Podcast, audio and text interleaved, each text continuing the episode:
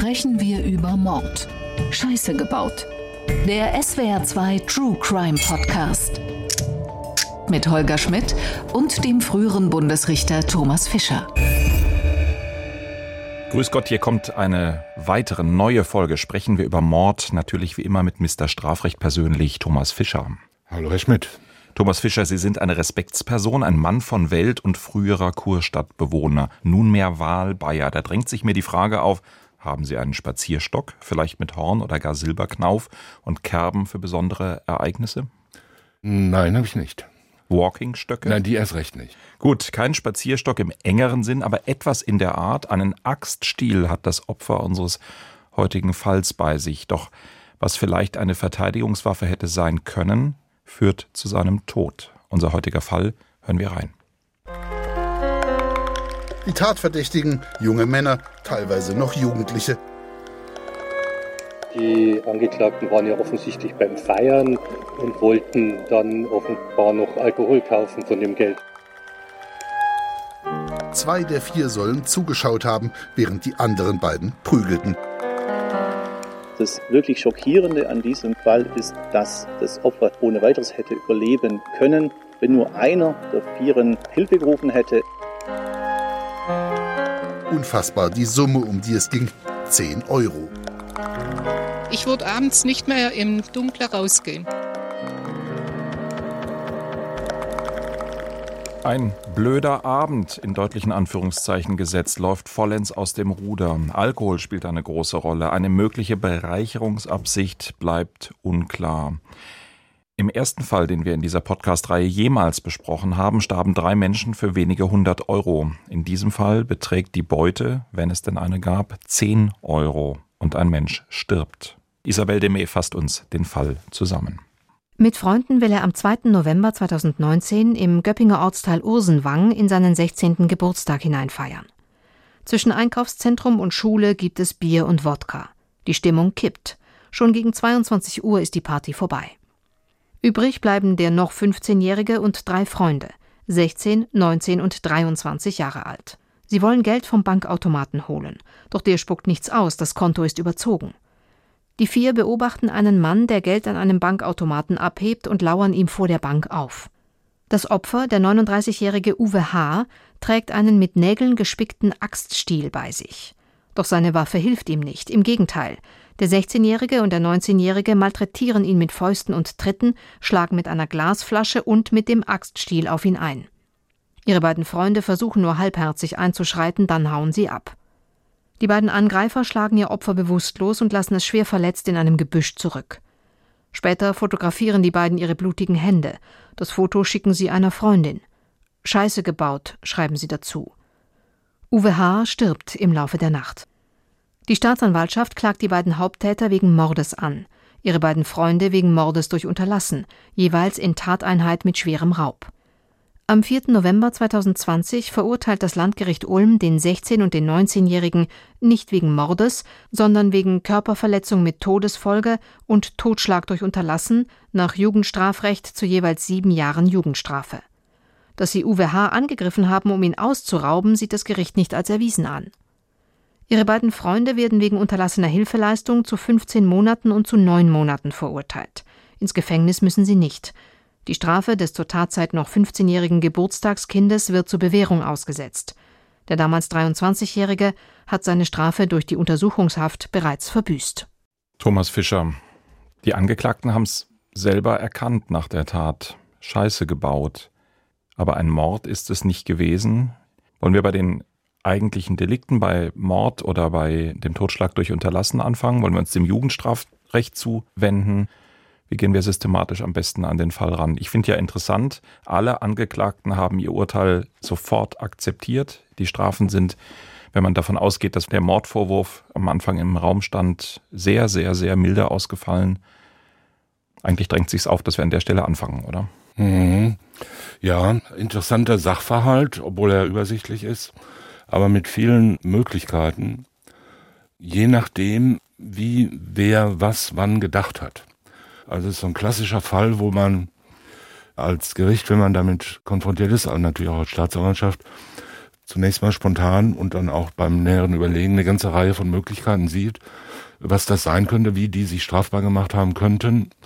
Und da gibt's jede Menge Untermöglichkeiten. Also es ist relativ kompliziert. Und wenn man den Fall, so wie er uns jetzt gerade geschildert worden ist, einem Jurastudenten als Klausurfall stellen würde, käme dabei gar nichts raus. Insbesondere deshalb nicht, weil man nicht weiß, was wer wann genau gedacht hat. Also jedenfalls keine Musterlösung. Man hätte keine Nein, Musterlösung, man, man weil man müsste. Nicht, äh, ja. man, man, man, könnte nur hilfsweise alle möglichen Möglichkeiten darstellen, ja. Und sagen, wenn er so gedacht hat, war es so, wenn er anders gedacht hat, war es so. Denn wir haben es ja hier mit lauter Tatbeständen zu tun, bis auf eine Ausnahme, die Vorsatz voraussetzen. Also ich so gerade eigentlich den Gedanken, wir haben ja viele Hörerinnen und Hörer, die Juristen sind oder die Jura studieren. Wir haben aber auch sehr viele, die das interessiert anhören und das Jurastudium nicht kennen. Vielleicht sollten wir ganz kurz die Gelegenheit nutzen, zwei Sätze zu Übungsklausuren oder Examensklausuren zu sagen, wie die Sachverhalte dort konzipiert sind und warum es da eben anders ist, warum man da, wenn man es verstanden hat, worum es geht, das ist ja die erste große Herausforderung, dann eigentlich relativ zwangsläufig zu einer Lösung kommen kann. Ja, wenn es denn zwangsläufig ist. Also es gibt auch da wahrscheinlich immer noch verschiedene vertretbare Möglichkeiten. Das ist auch im Rahmen der Klausurbewertung dann äh, zu berücksichtigen. Im Recht geht es immer darum, nicht den einen ausschließlich punktuell richtigen Ergebnispunkt zu treffen, sondern es geht darum, vertretbare Lösungen zu finden. Nun ist es so, dass sich ein Klausursachverhalt, also ein Übungssachverhalt, von der Wirklichkeit dadurch unterscheidet, dass er vollständig sein muss. Man kann ja einem Studenten oder einem Examenskandidaten jetzt nicht die Aufgabe stellen, da soll man Beweise erheben, nochmal ein paar Zeugen befragen oder einen Angeklagten. Das heißt, in Klausursachverhalten, die sind erstens sehr knapp zusammengefasst, meistens so eine halbe Seite oder so, eine Seite maximal. Und zweitens sind sie sehr dezidiert. Da steht dann drin, der äh, A ging äh, dort und dorthin, dort sah er Folgendes und dabei irrte er aber darüber, es war gar nicht so, sondern anders. Die Beute wollte er aber haben. Und er wollte sie für sich behalten und auch ausgeben für sich. Das heißt, alles, was subjektiv ist, sowohl die Vorsätze, also das kognitive Erkennen, als auch die möglichen Irrtümer, als auch die Wünsche, stehen im Sachverhalt alle drin, als ob sie schon festgestellt seien. Wenn man sie erkennt. Und wenn man in der Praxis des Lebens und der Gerichte ist, weiß man natürlich, dass das das Schwierigste ist, rauszufinden. Was hat er gedacht, was wollte er? Und eigentlich in der Regel, fast durchgängig, sind ja die Menschen auch nicht bereit oder auch nicht willens oder in der Lage oder fähig, einem jetzt ganz genau zu erzählen, was die jetzt gedacht haben. Und der Mensch und der normale Beschuldigte, der denkt ja nicht in Kategorien und Begriffen des Strafgesetzbuchs, sondern der hat irgendwelche vagen Vorstellungen und der denkt ganz gewiss nicht bei sich, ich nehme jetzt billigend in Kauf, dass der jetzt stürzt oder sich schwer verletzt. Und er sagt auch nicht, ich möchte eine fremde bewegliche Sache wegnehmen, um sie mir zuzueignen sondern der sagt halt, ich will das Geld haben und will damit mir Schnaps kaufen. Und wir wissen aber, dass das jetzt ein Vorsatz eines Raubes ist, beispielsweise. Also das ist der große Unterschied. Und deshalb muss man, wenn man Klausurfälle sinnvoll lösen, aber vor allen Dingen auch sinnvoll stellen will, irgendwer schreibt die ja auch diese Sachverhalte und macht Musterlösungen. Und dafür muss man all das wissen und muss das einbauen. Das heißt, man darf die Prüflinge, die Studenten nicht mit Sachverhalten überfordern, die gar nicht lösbar sind oder wo dann alles offen bleibt. Es ist nicht wirklich ganz einfach, sagen wir mal, eine gute Examensklausur zu konzipieren, weil natürlich, es geht ja nicht nur darum, ein Ergebnis zu finden und das gibt dann 16 Punkte oder es gibt null, ja, sondern man muss ja auch für die mittleren und die etwas unterdurchschnittlichen und die halbguten und die mittleren muss man ja auch Lösungen bereithalten. Also man muss ja auch acht Punkte kriegen können oder vier Punkte oder zwölf Punkte. Und das muss man alles einbauen. Diese Probleme sehen wir jetzt hier in diesem Fall? Wie kriegen wir die subjektiven Vorstellungen gelöst? Zumal wir ja auch im Sachverhalt gehört haben, als das alles losgeht, haben die schon ordentlich getrunken. Sie wollen in einen Geburtstag reinfeiern, kommen aber nicht mal bis Richtung Mitternacht, sondern schon ab 22 Uhr und ein paar Minuten beginnen die schlechte Laune, die Streiterei und das Geld geht aus. So, und jetzt gibt es, glaube ich, eines, worum es hier in irgendeiner Form gehen muss. Geld spielt eine Rolle. Sie selber kriegen keins mehr am EC-Automat. Das Opfer ist gerade dabei, sich Geld am EC-Automat zu holen. Und darüber beginnt jetzt ein Streit. Es hat dann unterschiedliche Aussagen gegeben. Möglicherweise hat das Opfer nur 10 Euro überhaupt aus dem Automat gezogen, weil es selber gar nicht mehr haben wollte oder bekommen hat. Vielleicht ist das zu wenig gewesen. Vielleicht hat man auch über andere Dinge angefangen zu streiten, als jetzt darüber, gib mir das Geld. Jedenfalls, es beginnt die körperliche Auseinandersetzung und das Opfer stirbt. Ein Raub steht auf jeden Fall im Raum. Der steht natürlich im Raum und zwar ein schwerer Raub, weil ja hier mit einem gefährlichen Werkzeug auf das Opfer eingewirkt wurde, nämlich diesem Axtstiel, den der aus welchen Gründen auch immer dabei hatte. Das schadet aber nicht. Natürlich ist man auch dann mit einem gefährlichen Werkzeug unterwegs, wenn man es zuvor dem Opfer abgenommen hat oder es am Tatort vorfindet. Das kommt ja häufig vor. Jemand bricht ein, dann kommt der äh, Hauseigentümer aus dem Schlafzimmer überraschen, dann schnappt der Einbrecher sich ein Messer aus der Küchenschublade und sticht auf den einen. Das ist natürlich auch dann ein gefährliches Werkzeug, obwohl er es vorher noch gar nicht vielleicht wollte, aber in dem Moment will er es ja. Also das ist schon klar, wobei wir jetzt hier, Sie haben es schon angedeutet, ja nicht genau wissen, ob die überhaupt das gekriegt haben. War das ein vollendeter Raub oder war es nur ein versuchter Raub? Und man weiß vor allen Dingen auch nicht, ob die Gewalt, die da ausgeübt wurde, jetzt im Zusammenhang mit der Wegnahme stand. Es könnte sein, dass die Wegnahme schon vollendet war oder dass die Wegnahme überhaupt nicht mehr durchgeführt wurde und der körperliche Streit und, und die körperliche Auseinandersetzung dann aus anderen Gründen, aus welchen auch immer man sich da in betrunkenen Köpfen sowas ausdenken kann, Wortwechsel und so weiter und dann Beleidigungen und dann geht's los, stattgefunden hat. Ein Raub ist im Prinzip ein Diebstahl mit Gewalt, also das Wegnehmen einer fremden beweglichen Sache mit dem Mittel der Gewalt oder der Drohung gegen Leib oder Leben. Und da steckt ja ein Kausalzusammenhang drin, mindestens mal ein vorgestellter Kausalzusammenhang. Das heißt, die Gewalt muss eingesetzt werden, um die fremde bewegliche Sache wegzunehmen. Und wenn die Gewalt aus ganz anderen Gründen oder erst hinterher stattfindet oder Gewalt geht voraus, dann wird das Opfer zusammengeschlagen, dann liegt er da, dann fällt der Blick des Körperverletzers auf die Armbanduhr und dann denkt er, die nehme ich jetzt auch noch mit. Dann ist es kein Raub der Uhr, sondern es ist eine gefährliche Körperverletzung und ein anschließender Diebstahl. Da gibt's viele Konstellationen und es gibt auch eine relativ unübersichtliche Rechtsprechung des Bundesgerichtshofs dazu, wie solche Kausalzusammenhänge zwischen Gewalt und Wegnahme und anderen Möglichkeiten stattfinden können, ob man Gewalt, ob die zum Beispiel fortwirkt im Sinne einer Drohung oder ob, wenn man jemanden zunächst aus anderen Gründen fesselt, dann aber die Fesselung aufrecht erhalten bleibt und dann wird weggenommen, ist das noch dieselbe Gewalt, die die Fesselung begründet hat, würde man sagen, ja. Äh, es gibt aber auch wieder Entscheidungen, die das in Frage stellen. Also das ist relativ kompliziert, kommt es aber hier nicht drauf an. Wir wissen es nicht ganz genau. Und das war wohl auch der Grund, warum letztendlich das Gericht dann nicht wegen schweren Raubes verurteilt hat, was man hm, aus der Entfernung und ohne der Beweisaufnahme beigewohnt zu haben, schon als glücklichen Ausgang ansehen kann für die Beschuldigten. Im Ermittlungsverfahren gab es durchaus einen anderen Eindruck und es gab in dem Verfahren auch einen Nebenklägeranwalt, beziehungsweise korrekt muss man sagen, es gab eine Nebenklägerin, nämlich die Schwester des Opfers, die hatte einen Anwalt, das ist Klaus Wittmann gewesen. Für ihn ist dieser Zusammenhang sehr klar gewesen. Hören wir mal, was er damals gesagt hat. Wobei für mich auch dieser eine Punkt auch wirklich überzeugend war in der Sachverhaltsschilderung. Es ist ja alles irgendwie losgegangen dadurch, dass das Opfer zum EC-Automat gegangen ist, Geld bekommen hat, bevor vorher die Täter kein Geld bekommen haben. Also ich glaube, diese diese Motivation des Geldes, das ist schon eigentlich relativ naheliegend. Klaus Wittmann jedenfalls hat das so gesehen. Sinnlos wegen ein paar Euros, offensichtlich aus Verärgerung weil der Bruder meiner Mandantin lediglich einen kleinen Geldbetrag abgehoben hat, der ihnen nicht gereicht hat. Die Angeklagten waren ja offensichtlich beim Feiern und wollten dann offenbar noch Alkohol kaufen von dem Geld.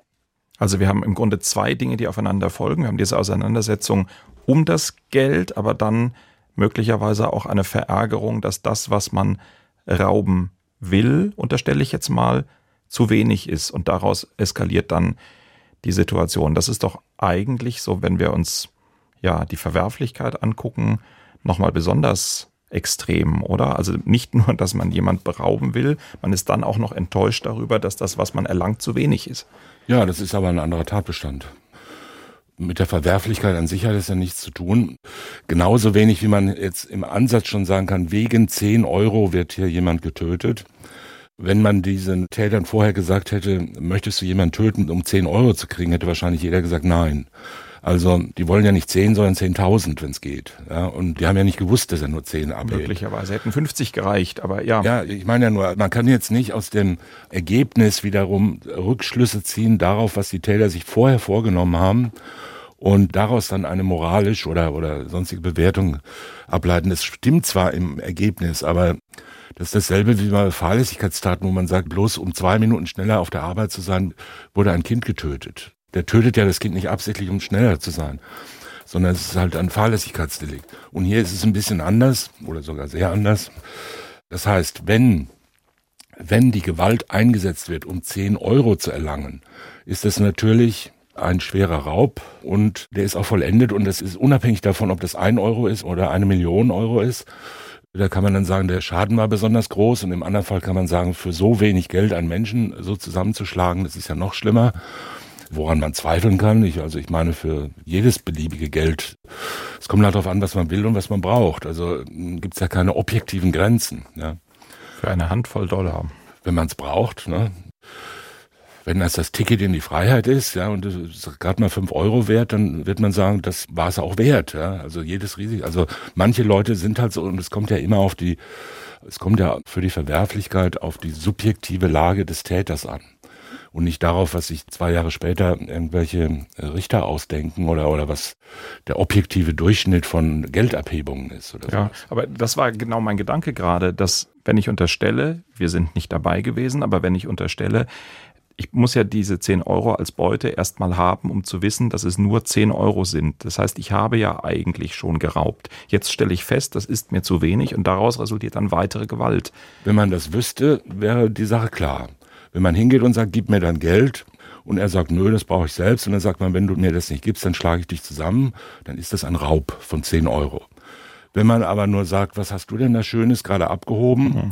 Und dann sagt er, ich habe ja gar nicht viel, ich habe ja nur 10 Euro und man hat noch gar nicht gedroht. Oder man kann nicht nachweisen, mhm. dass man gedroht mhm. hat. Man steht nur so rum und, und guckt mal irgendwie seltsam. Und der andere hat Angst und sagt, es sind nur 10 Euro oder so. Oder die sehen das, weiß der Kugelherz in der Hand. Dann ist halt noch kein Raub und hat auch noch nicht angefangen, der Raub. Aus ihrer Sicht vielleicht, ja, man weiß es ja nicht. Also das müsste man ganz genau wissen. Und solche Situationen lassen sich mit einer relativ hohen Wahrscheinlichkeit nicht vollkommen punktgenau rekonstruieren. Also jeder schwätzt da irgendwas anderes. Die vier haben ja auch nicht die ganze Zeit jetzt sich unterhalten. Hat der jetzt 10 Euro, hast du die gesehen? Was wollen wir? Was möchtest du jetzt? Was will ich? Ja, sondern die gehen einfach hin und sagen, ah, da lebt da einer was ab, da gucken wir mal. Und dann schlappen die da hin und dann dreht er sich um, hat 10 Euro in der Hand und dann sagen die, mehr gibt's nicht oder was. Ne? Und dann gibt er irgendwie Widerworte und einer schlägt los. Könnte sein. Kann aber auch völlig anders sein. Das und war eine Fantasie. Sind sie alle. Ja, das betrunken, glaube ich, das kann man, das kann man insoweit hier beiseite lassen, als die ja natürlich nicht schuldunfähig sind oder nicht wissen, was sie tun. Die wissen sehr wohl, dass das ein Geldautomat ist, dass es um Geld geht, dass sie Geld brauchen und dass der andere ihnen irgendwie missfällt, aus welchen Gründen auch immer. Na gut, aber der differenzierten Betrachtung der Situation könnte es etwas. Ja, aber das führt nicht zu Verkennungen in ja. dem Sinne. Es führt dazu, dass sich die Hemmschwelle gegen Gewalt natürlich massiv senkt Dazu noch diese gruppendynamische Situation, vier Jugendliche gleichzeitig angesoffen, das ist immer Hochrisikogebiet. Und der Alkohol spielt natürlich in einer gewissen Weise eine Rolle, aber ja nicht so, dass er irgendwie an deren Verantwortung, denke ich, denke ich mal, keine Anhaltspunkte dafür. Haben wir keine Anhaltspunkte, ja. An ihrer Verantwortung irgendwas ändert. So, also, und deshalb könnte es sein, so hat das Landgericht offenbar in dubio im Zweifel für die Angeklagten jedenfalls angenommen, dass es eben nicht offensichtlich war, wie der Nebenklägervertreter gerade gesagt hat, das ist ja auch nur eine Schlussfolgerung. Offensichtlich reichte denen das nicht, man weiß es nicht. Ja, ich weiß nicht, ob jemand das so gesagt hat oder ob das nur eine Annahme ist. Das Landgericht hat es offenbar ähnlich dann letztendlich festgestellt oder so in der Richtung. Jedenfalls im Ergebnis kein Einsatz der Gewalt um der Wegnahme willen. Bei einem Kräfteverhältnis 4 zu 1. Ja, und das muss man so akzeptieren, wie es festgestellt ist. Da kann man jetzt spekulieren, das könnte auch anders gewesen sein, stimmt. Aber wir können ja nur damit umgehen, was das Landgericht festgestellt hat. Und da war es halt so. Gehen wir jetzt einen Schritt weiter. Die Situation eskaliert weiter. Es kommt zu körperlicher Auseinandersetzung. Es wird dem Opfer sein Axtstiel mit Nägeln entwendet und damit wird er so schwer verletzt, dass er in der Folge stirbt haben wir, glaube ich, eine ganze Reihe von interessanten Punkten. Vielleicht fangen wir mit diesem Axtstiel an. Ja, wir fangen, glaube ich, an mit dem Schlagen an sich. Gut. Denn wir haben ja gehört, zwei prügelten und zwei sahen zu. Dann stellt sich ja zunächst wieder die Frage, was machen die beiden Prügelnden und was machen die beiden anderen und was machen alle vier zusammen? Jetzt könnte man sagen, ja, die vier stehen zusammen, dann wird auch jeder wegen gefährlicher Körperverletzung ins strafbar sein. Das ist aber nicht zwingend so. Wir haben ja gehört, die anderen beiden, also die nicht prügelnden, traten dem nur halbherzig entgegen. Das spricht jedenfalls mal dafür, dass die das nicht wollten. Ob die sich jetzt trauen, ihren beiden Kumpels seinen Arm zu fallen und, und das Opfer zu retten, ist eine andere Frage. Aber jedenfalls waren sie ja offenbar nicht entschlossen, den zusammenzuschlagen. Was stellen wir uns konkret vor? Spekulativ so Sätze wie, ey, lass doch. Mach keinen Scheiß und so ein Zeug halt. Was ja. man halt so daher redet dann, ja. Irgendwelche deeskalierenden Zurufe, die dann aber nicht beachtet werden. Komm, lass ihn doch. Ja, genau. Und da stellt sich halt die Frage, Mittäterschaft oder Beihilfe oder nichts von beiden. Die beiden, die schlagen, sind ersichtlich Mittäter. Das heißt, sie haben einen gemeinsamen Plan, den müssen sie nicht vorher aushacken und aufschreiben und durchsprechen, sondern der kann ja sich auch spontan entwickeln. Einer schlägt, der andere schlägt auch. Das erkennen auch alle beide. Das heißt, sie haben einen spontan gefassten, gemeinsamen Tatplan, das Opfer zusammenzuschlagen. Das nennt man Mittäterschaft. Jeder verwirklicht selbst den Tatbestand und muss sich aber auch zurechnen lassen, was der andere tut. Also wenn jetzt nur einer mit dem gefährlichen Werkzeug schlägt, zum Beispiel und der andere nur mit den Fäusten, begehen beide eine gefährliche Körperverletzung, weil der mit den Fäusten ja auch sieht und will, dass der andere mit dem, mit dem Axtschild schlägt und sich das zurechnen lassen muss. Das ist der Sinn der Mittäterschaft, dass man sich eine Handlung, die man selber nicht begeht, sondern ein anderer als eigene Handlung zurechnen lassen muss, weil man einen gemeinsamen Tatplan hat. So, diesen gemeinsamen Tatplan haben die Nichtschlagenden offenbar nicht, ja, sondern sie sind dem irgendwie entgegengetreten. Also es gibt ja verschiedene Möglichkeiten, die treten dem nicht entgegen, sondern stehen nur so daneben. Dieses so daneben stehen kann ganz verschiedene Formen haben. Man kann sagen, den schnappen wir uns, alle vier gehen hin, stellen sich um ihn rum und einer schlägt ihn zusammen. Spricht sogar manches dafür, dass das dann Vierer-Mittäterschaft ist, weil die anderen ja auch wirken und sich das zurechnen lassen wollen und auch müssen. Sie üben irgendeinen Einfluss aus auf das Opfer. Es kann auch sein, dass sie daneben stehen überrascht sind davon, dass einer anfängt, Gewalt zu entwickeln und dann sagt, hau ihm noch eine rein. Das ist dann halt Beihilfe, psychische Beihilfe. Fördern. Fördern. Das ist aber keine eigene Täterschaft, weil er denkt, ja, der andere steckt ihn zusammen, ich finde das gut, ja, und bestärkt ihn irgendwie darin oder deckt ihn den Rücken ab oder sagt, hör auf, da kommt einer oder irgendwas, ja. Das ist Beihilfe. Wenn er ihn auffordert, das zu tun, hau ihm eine rein, das ist Anstiftung. So, in diesem Fall ist offenbar nichts davon bewiesen worden. Ja? Weder Mittäterschaft, noch Beihilfe, noch Anstiftung. Sondern die standen daneben, hatten keinen fördernden Einfluss und wollten es auch nicht. Und die Kammer geht so weit zu sagen, zwar halbherzig, aber offenbar bisschen entgegengetreten. So ist es. Das heißt, denen ist diese Körperverletzungshandlung der anderen nicht zugerechnet worden. Das ist deshalb wichtig, weil das Folgende, was jetzt kommt, davon abhängig ist. Denn es stellt sich die nächste Frage, welchen Vorsatz hatten eigentlich die beiden, die schlugen? Die haben den schwer zusammengeschlagen mit Fäusten, Tritten und einem gefährlichen Werkzeug. Und dann ist er gestorben. Jetzt fragt sich, was wollten die, als sie schlugen? Wollten die ihn töten? War das ihr Hauptmotiv, ihn zu töten? Haben sie gedacht, der stirbt jetzt sicher? Oder haben sie gedacht, wenn er stirbt, dann ist uns auch egal? Oder haben sie gedacht, den schlagen wir jetzt zusammen und dann wird er morgen ins Krankenhaus gehen, da wird er mal sehen, dass er mehr Geld dabei haben soll. Also irgend sowas in der Richtung. Das sind ja ganz verschiedene Vorsätze, Vorstellungen. Die erste würde man Absicht nennen, den schlagen wir jetzt zusammen, den suchen wir schon lange und der wird jetzt zusammengeschlagen. Absicht nennt man das. Also es geht beim Schlagen wirklich nur darum, den zu verletzen.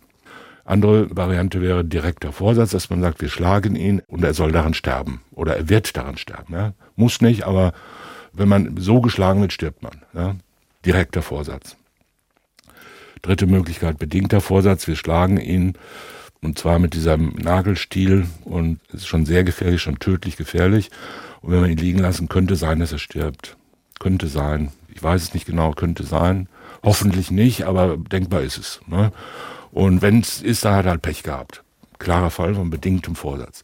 Vierte Möglichkeit, man will nicht, dass er stirbt. Man denkt, er ist, hält es entweder nicht für möglich, dass er stirbt und sagt, naja, so schlimm ist es ja nicht. Wir haben ihm ja nur aufs Knie geschlagen oder was auch immer und der wird schon überleben. Das ist kein Tötungsvorsatz, sondern ein Vorsatz einer gefährlichen Körperverletzung.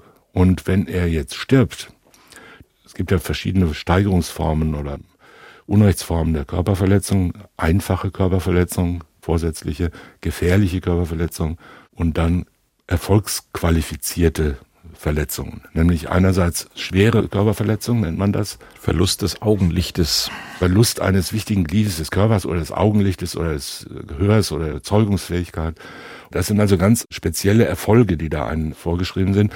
Und wenn diese Erfolge fahrlässig, mindestens fahrlässig herbeigeführt werden, kann auch vorsätzlich sein, aber mindestens fahrlässig, wenn die gefährliche Körperverletzung vorsätzlich ist und der zusätzliche Erfolg, Verlust eines Auges, nur fahrlässig verursacht wird, ist das eine Qualifikation, nennt man das, also eine Unrechtserhöhung und führt dann zur sogenannten schweren Körperverletzung. Ganz häufig wird in der Berichterstattung zwischen gefährlicher und schwerer Körperverletzung nicht unterschieden. Da wird immer gesagt, der ist wegen schwerer Körperverletzung verurteilt. Beziehungsweise es wird verwechselt mit der schweren Verletzung des Opfers. Also ja, oder besonders schwerer Fall. Ja, also so. Und das ist aber was ganz anderes. Es gibt also die gefährliche Körperverletzung, die kann man begehen, indem man gemeinschaftlich handelt, mit einem gefährlichen Werkzeug, mit einer abstrakten Lebensgefahr. Das sind gefährliche Körperverletzungen. Und die schweren Körperverletzungen sind irgendwelche vorsätzlichen Körperverletzungen, die aber zum Verlust eines Auges oder der Zeugungsfähigkeit oder eines Armes oder so führen, ja, oder äh, schwere Folgen haben. Und die schwerste aller Folgen ist natürlich der Tod. Und das ist die letzte Stufe. Wenn also infolge einer vorsätzlichen Körperverletzung mindestens fahrlässig der Tod herbeigeführt wird, ist es eine Körperverletzung mit Todesfolge. Todesfolge. Ich würde gerne mal ganz kurz auf die schwere Körperverletzung zurückkommen. Ich glaube, dass das Problem, was da auch in der Berichterstattung häufig passiert, ist, dass für die Polizei bei dem Bericht über etwas, was passiert ist, immer bei der Frage einer Verletzung oder einer schweren Verletzung, ganz simpler Fall, Autounfall, immer eine Rolle spielt, ob es eine Krankenhauseinlieferung gibt. Einfach ob vor Ort entschieden wird, da muss jemand ins Krankenhaus. Und ab diesem Punkt spricht die Polizei in ihrer Sprache von einer schweren Verletzung, weil sie so schwer war, dass jemand ins Krankenhaus musste. Nicht als rechtliche Wertung, sondern als faktische Beschreibung quasi. Und ich glaube, ja, dass das, das ganz oft durcheinander geht, dass daraus dann das grob irreführend, muss man sagen. Nicht vorsätzlich irreführend, aber es führt zu Fehlvorstellungen. Genau. Wenn gesagt wird, 15 Polizeibeamte wurden bei dem Einsatz verletzt, davon elf schwer heißt es, dass elf wegen Augenreizung ins Krankenhaus gekommen sind. So ist es. Und ist keine strafrechtliche Wertung. Ich glaube, dass es aus Sicht der Polizei auch ziemlich nachvollziehbar ist, weil für so ein Einsatzgeschehen einfach eine logistische Frage ist, wie viele Krankenwagen brauchen wir, wer muss alles weg, ja so quasi. Das ist da ein wichtiges Kriterium, aber es wird, glaube ich, ganz häufig verwechselt dann mit der strafrechtlichen Bewertung, nicht von der Polizei verwechselt, sondern in der Rezeption des Sachverhaltes, dass das eben was ganz anderes ist. Genau, so ist es. Also nochmal zurück, es gibt die vorsätzliche einfache, es gibt die vorsätzliche gefährliche, es gibt die vorsätzlich fahrlässige schwere und es gibt die vorsätzlich fahrlässige mit fahrlässiger Todesfolge. Im letzteren Fall wäre es so, wenn die Todesfolge vorsätzlich eintritt, also gefährliche Körperverletzung und vorsätzliche Tötung, dann wird natürlich dieser Tatbestand Körperverletzung mit Todesfolge verdrängt von dem Spezialtatbestand Totschlag. Das ist ja nichts anderes. Ja, Totschlag ist halt ganz häufig mit einer Körperverletzung einhergehen. Das Töten äh, eines Menschen mit Vorsatz. Ja. ja. Und wenn man aber jetzt jemanden nur so zusammenschlägt, dass er später stirbt, obwohl man das gar nicht wollte, aber er stirbt halt trotzdem an den Folgen, dann ist es eine Körperverletzung mit Todesfolge und die wird schwer bestraft, aber eben nicht wie ein Totschlag oder Mord. So, und hier ist es ja so, dass die zwei Schlagenden wegen Körperverletzung mit Todesfolge bestraft worden sind. Und das zeigt, dass das Landgericht nicht festgestellt hat, dass die Jugendkammer nicht festgestellt hat, dass sie mit Tötungsvorsatz gehandelt haben. Und das ist ja immerhin auch schon wieder eine, sagen wir, eine Wohltat für die beiden Angeklagten. Die sind da auch wieder gut dabei weggekommen. Ob zu Recht oder zu Unrecht können wir nicht beurteilen. Man weiß es ja nicht. Man konnte ihnen nicht widerlegen, dass sie gesagt haben, wir wollten den zusammenschlagen. Wir haben den geschlagen und natürlich wollten wir den verletzen, aber wir wollten ihn dabei nicht töten. Und drittens dann, als wir weggingen, haben wir auch nicht gedacht, dass er stirbt. Ja, das wäre ja wieder noch ein zusätzlicher Gesichtspunkt, denn dann wäre ja ihr unrechtes Tun übergegangen in eine Pflicht, das Opfer jetzt zu retten. Und hier wird es jetzt nochmal kompliziert, denn auf der einen Seite ist im Prozess festgestellt worden, dass das Opfer definitiv gerettet hätte werden können, wenn denn jemand Hilfe gerufen hätte. Das Opfer aber eine lange Zeit in der Nacht unentdeckt in seinen Verletzungen am Tatort und in der Folge dann verstorben ist, auf der einen Seite und auf der anderen Seite, dass die Täter ja in ihrem eigenen Freundeskreis mit diesem Posting, wir haben Scheiße gebaut, blutverschmierte Hände werden fotografiert, wohl gemerkt haben, dass es da noch ein Problem gibt, um das man sich kümmern muss. Nein, das würde ich so nicht sehen. Ich glaube nicht, dass sich daran ableiten lässt, dass sie gedacht haben, da muss man sich kümmern. Jedenfalls, wir haben etwas getan, was Wir dazu führt, getan, dass was- unsere Hände blutig sind und dass wir selber von Scheiße sprechen. Ja, und auch Angst haben und von Strafverfolgen bedroht sind.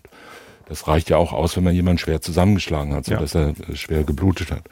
Also, es ist ja so, wenn die den zusammenschlagen und liegen lassen und denken, naja, der wird sich schon berappeln oder da kommt gleich einer und weggehen, dann haben die ja die Vorstellung, da wird nichts weiteres passieren als das, was wir jetzt schon gemacht haben. Ja, der ist schwer verletzt und irgendwann wird er wieder gesund. Anders wäre es, wenn die sagen, der liegt jetzt da und ob er stirbt oder nicht, das weiß man nicht. Und wenn er stirbt, dann hat er Pech gehabt. Hauptsache, wir werden nicht geschnappt. Das ist ein völlig anderes Vorstellungsbild. Jetzt gibt es das sogenannte Handeln durch Unterlassen, das heißt einfach durch Nichtstun. Der normale Mensch, das muss man jetzt mal kurz unterscheiden. Es gibt eine Vorschrift, die heißt Paragraph 323c, unterlassene Hilfeleistung. Das ist eine Pflicht, die jeden trifft. Die steht im Strafgesetzbuch im besonderen Teil. Und die heißt, wer in einem Notfall oder bei gemeiner Gefahr keine Hilfe leistet, obwohl es ihm möglich und nach den Umständen zumutbar wäre, wird mit Freistrafe von bis bedroht oder Geldstrafe. Das ist eine geringe Strafe, die da angedroht wird. Das ist eine Strafvorschrift, die sich an alle richtet. Ja, wenn Sie mit dem Auto auf der Straße fahren und rechts liegt ein verletzter Fahrradfahrer am Radweg und Sie sehen den und denken, oh, der ist verletzt, Unfall, und denken, ich habe es aber eilig, wird schon einer halten, ich fahre vorbei, dann ist es eine unterlassene Hilfeleistung. Vollkommen unabhängig davon, ob Sie den kennen oder nicht kennen, ob Sie ihn mögen oder nicht. Ja, jeder Mensch, der da vorbeikommt, hat die Pflicht anzuhalten. Anzuhalten oder etwas zu unternehmen. Ja, ja, Anrufen dürfte ich auch, Ja, oder? natürlich, Sie müssen halt Hilfe leisten. Ich muss nicht nachts aussteigen, wenn ich den Eindruck habe, es ist mir selber unheimlich das und wäre gefährlich. ein Fall von Ähm, nicht zumutbar. Ja. Und wenn Sie es auch nicht können, dann keiner kann eine Pflicht erfüllen, die er nicht erfüllen kann. Also keiner muss eine unmögliche Pflicht erfüllen, zum Beispiel. Ja, Ich sehe jemand ertrinken und kann selbst nicht schwimmen. ja oder zwei ertrinken und Sie können nur einen retten. Dann entfällt halt die eine Pflicht. Ja. Aber es, Sie können nicht sagen, weil ich nur einen retten kann, rette ich mal besser keinen. Ja, weil dann müsste ich mich entscheiden. Das geht auch nicht. Ne. Triagefall. Und die schönen Fälle erinnere ich aus dem Studium, das Haus brennt und man kann nur eine Person retten und dann Ja. wird aufgezählt, wer so drin ist und dann kommt so Schwiegermutter vor und so. Ja, das ist, da gibt's viele Möglichkeiten, Menschen in Verwirrung zu versetzen. Also das ist eine Pflicht, die sich an alle richtet. Andererseits muss man sagen, jeder von uns weiß, wir sind ja nicht für alles verantwortlich. Der normale Bürger eines Staates ist nicht verantwortlich, jeden Schaden, der in dieser Republik entsteht, irgendwie auch zu verhindern. Und wir müssen jetzt auch nicht alle ins Mittelmeer fahren, um dort rauszufahren, um Schlauchbootflüchtlinge zu retten. Weil wir keine Pflicht haben, das zu tun. Vielleicht eine menschlich-moralische, aber jedenfalls keine Rechtspflicht. Rechtspflichten zum Verhindern eines Erfolges, also eines Schadens, äh, sind nur dann da, wenn wir eine Rechtspflicht haben. So steht es in Paragraph 13. Wer einen Tatbestand eines Strafgesetzes durch Unterlassen verwirklicht, wird nur dann bestraft, wenn er eine Pflicht hat zum Handeln, eine Rechtspflicht zum Handeln. Das sagt der Paragraph 13, das ist eine Vorschrift des allgemeinen Teils und die stellt Unterlassen eines Handelns dann dem aktiven Tun gleich, und zwar jedem aktiven Tun, jedem beliebigen aktiven Tun, das in einer Strafvorschrift vorkommt, zum Beispiel töten, schlagen, betrügen, ja, stellt es dem dann gleich, wenn das Nichtstun dem Tun im Ergebnis entspricht und wenn der Täter eine Pflicht hat zu handeln. Und dann wird er nicht etwa wegen unterlassener Hilfeleistung bestraft, sondern dann wird er wegen dieses Tatbestands bestraft. Man kann also töten durch Handeln, aber man kann aber auch töten durch Nichthandeln, durch Unterlassen. Beispielhafter Fall, ein Elternteil, eine Mutter, ein Vater, der sein eigenes Kind verhungern sieht oder in großer Gefahr sieht und denkt, da tue ich jetzt gar nichts. Obwohl er weiß, das Kind wird jetzt getötet werden, wird daran sterben oder könnte daran sterben. Dann begeht er nicht etwa unterlassene Hilfeleistung, sondern er begeht einen Totschlag durch Unterlassen. Weil er als Elternteil eine Pflicht zum Schutz des eigenen Kindes hat. Das ist eine Rechtspflicht aus Gesetz, die steht halt im Familienrecht. Solche Rechtspflichten gibt es aus ganz verschiedenen Quellen und das Strafgesetzbuch sagt nicht mehr darüber als das. Wer eine Rechtspflicht zum Handeln hat, eine rechtliche Pflicht zum Handeln. Und woher diese rechtlichen Pflichten kommen, das ist eine Frage, die der Rechtswissenschaft und der Rechtsprechung obliegt. Gibt aber ein paar schöne Beispiele. Lohnt sich vielleicht da noch ein paar Sachen zu erwähnen. Zum Beispiel die Seilschaft, die im Ja. Gebirge miteinander unterwegs ist. Also man unterscheidet diese Rechtspflichten so nach Quellen. Man kann die auch anders unterscheiden. Also Schutzgaranten und andere Garanten. Überwachungsgaranten. Überwachungsgaranten. Also wer ein gefährliches Tier hält, ja, der hat eine Pflicht, das Tier zu überwachen und daran zu hindern, andere Menschen tot zu beißen. Und ähnliche Dinge. Es gibt auch Schutzgaranten, das wäre ein Fall jetzt von unserem Elternteil, Kind, Eltern-Kind, Ehegatten zum beispielsweise. Und es gibt diese Rechtsquellen, Schutzpflichtenquellen, Theorie, in Anführungszeichen, die es aus verschiedenen systematischen Pflichten herleitet. Da ist das Gesetz eine, Vertrag ist eine. Wenn Sie jemanden anstellen, damit er Sie beschützt, hat der natürlich eine Rechtspflicht, Sie zu beschützen. Und kann nicht sagen, oh, ich mache jetzt mal gar nichts und werde ja nur wegen unterlassener Hilfeleistung bestraft. Stimmt nicht. Er wird dann wegen Totschlag oder Körperverletzung oder Betrug oder Untreue bestraft, weil er ja verpflichtet ist, genau das zu verhindern. Ja, beim Bodyguard würde das so weit gehen, er muss sich dazwischen werfen. Ja, soweit es der Vertrag geht. Ja. Er muss sein Leben vielleicht nicht opfern, um meine 10 Euro zu retten, aber er muss schon ordentlich äh, Bodyguarden. Ne? Kommt halt drauf an. Ja? Dann gibt's diese sogenannten Gefahrengemeinschaften, das ist der Bergsteigerfall. Eine Seilschaft, die an der Nordwand hängt, ist natürlich verpflichtet, sich gegenseitig Hilfe zu leisten. Und wenn einer dann plötzlich nicht mehr kann und die anderen sagen, na gut, dann musst du halt hier erfrieren, dann ist das nicht unterlassene Hilfeleistung, sondern Totschlag durch Unterlassen. Und dann gibt's noch die schöne Rechtspflicht aus vorangegangenem rechtswidrigen Tun. Wird häufig mit dem lateinischen Begriff Ingerenz umschrieben. Das bedeutet, wenn man ein Rechtsgut, fremdes Rechtsgut durch eigenes rechtswidriges, manche sagen auch schuldhaftes, aber rechtswidrig reicht, Tun in Gefahr gebracht hat, ist man verpflichtet, diese Gefahr zu beseitigen. Das heißt, wenn der Fahrradfahrer, Fahrradfahrer angefahren vorher, wenn ja. Sie den vorher angefahren haben und sagen, der liegt jetzt da, weil ich ihn verletzt habe, und Sie dann weiterfahren, ist das Weiterfahren natürlich nicht nur unterlassene Hilfeleistung, sondern erstens Unfallflucht, aber vor allen Dingen zweitens Totschlag oder Mord durch Unterlassen, weil Sie eine Rechtspflicht für das Leben haben des, des von Ihnen Verletzten. Und so ist es hier halt auch möglicherweise in unserem Fall. Also es geht darum, natürlich haben die beiden, die den zusammengeschlagen haben, die haben natürlich eine Rechtspflicht gegenüber ihm. Und wenn die jetzt sagen, der wird wahrscheinlich sterben, und wir lassen ihn aber trotzdem liegen, dann ist es natürlich jetzt zu der gefährlichen Körperverletzung wäre es für die beiden Schlagenden ein Totschlag oder Mord, je nachdem, warum sie gehen, durch Unterlassen. Wenn sie das aber nicht wollen, dass er stirbt oder auch nicht für möglich halten, dann fehlt es ja da an Vorsatz. Das heißt, die werden nur wegen dieser Körperverletzung mit Todesfolge bestraft. Diese Vorsatztat mit einer fahrlässigen, deshalb hätte gerettet werden können, ja, steckt es ja drin.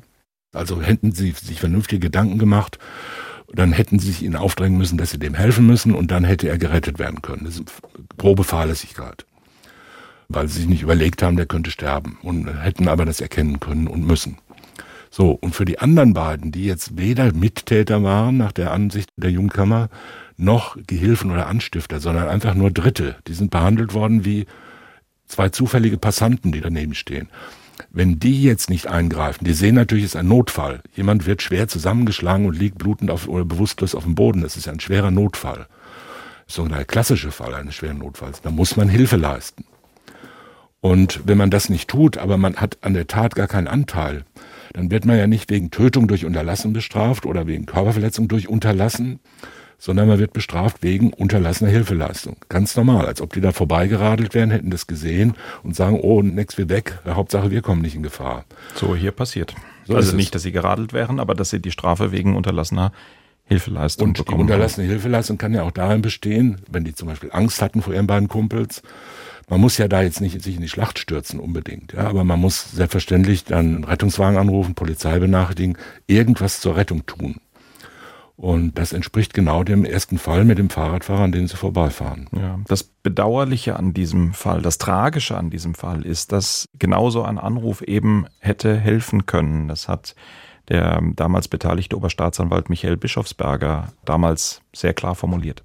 Das Opfer hat mannigfaltige Verletzungen erlitten, zahlreiche Knochenbrüche, die aber für sich nicht mal tödlich gewesen wäre. Dass das wirklich Schockierende an diesem Fall ist, dass das Opfer ohne weiteres hätte überleben können, wenn nur einer der Vieren Hilfe gerufen hätte, wenn es auch anonym gewesen wäre, einen Notruf abgesetzt hätte, hätte das Leben des Opfers gerettet werden können. So ist es. Aber wie soll ich sagen, das ist ja normal. Sonst wäre der Tatbestand ja gar nicht vollendet. Das ist das Wesen eigentlich dieser Strafvorschrift oder dieses Tatbestandes. Das Unterlassen von Hilfe, die möglich gewesen wäre und natürlich auch zumutbar gewesen wäre. Und dass es dann schlecht ausgeht, das ist natürlich auch ein, wie soll ich sagen, ein regelmäßiges Ergebnis von zum Beispiel von Fahrlässigkeitstaten auch. Ja. Da hätte man leicht irgendwas verhindern können, wenn man nur das und das gemacht hätte. Und dann kommt ein schreckliches Ergebnis raus.